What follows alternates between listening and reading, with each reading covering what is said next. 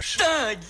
Bon réveil, bon matin. Dingue, c'est l'histoire dingue d'Anissa Haddadi. Anissa, la question qu'on se pose ce matin avec vous, mais Ah oui. que se passe-t-il sur l'île de Wesson Oh là là, mes amis, c'est une histoire de dingue.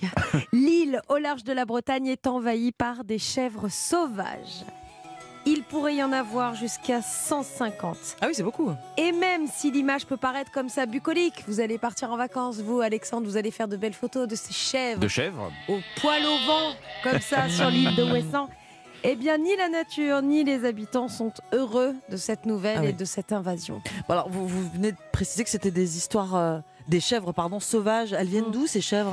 Alors, elles n'ont pas pris le bateau hein, pour traverser la mer. En fait, à la base, le petit troupeau comptait une quinzaine de chèvres. Mais leur propriétaire, le monsieur Seguin Breton, Oui. les a laissés à l'abandon. Il est parti et ce troupeau a grossi de 10% chaque année. Ah oui, c'est beaucoup. Sauf que ce troupeau, il fait vivre un véritable enfer aux habitants et à la biodiversité de l'île. Elles sont près de 150 maintenant. Les chèvres s'attaquent aux jardins, elles Ah oui, détruisent les clôtures, elles Catastrophe. cassent les murets des Ouessantins. Ils n'en peuvent plus, les habitants de Ouessant, ils n'en peuvent plus de cette situation. En plus de ça, ces chèvres sauvages, elles détruisent aussi la biodiversité. Et là, c'est inquiétant puisqu'elles grignotent les plantes qui retiennent les falaises. Mm. En plus, c'est pas bon pour la nature et c'est inquiétant pour la biodiversité. Bon, ça va pas du tout. Quelle est la solution, euh, Anissa S'il Eh y en a bien, une? alors on en a trouvé une solution. Les habitants de l'île de Ouessant essayent en vain de trouver une solution depuis des années, des mois.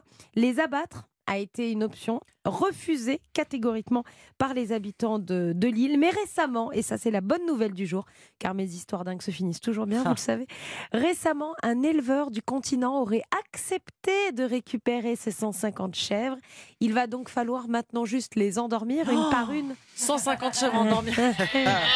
Ah bah, ma pauvre. il va falloir les endormir une par une, leur faire traverser la mer en bateau pour enfin retrouver le calme et la quiétude Ah bah de voilà. l'île de Ouessant. Vous voyez qu'elles vont prendre le bateau finalement, ces chèvres Oui, elles vont le prendre au final. Dans l'autre sens. Dans, Dans l'autre sens. sens.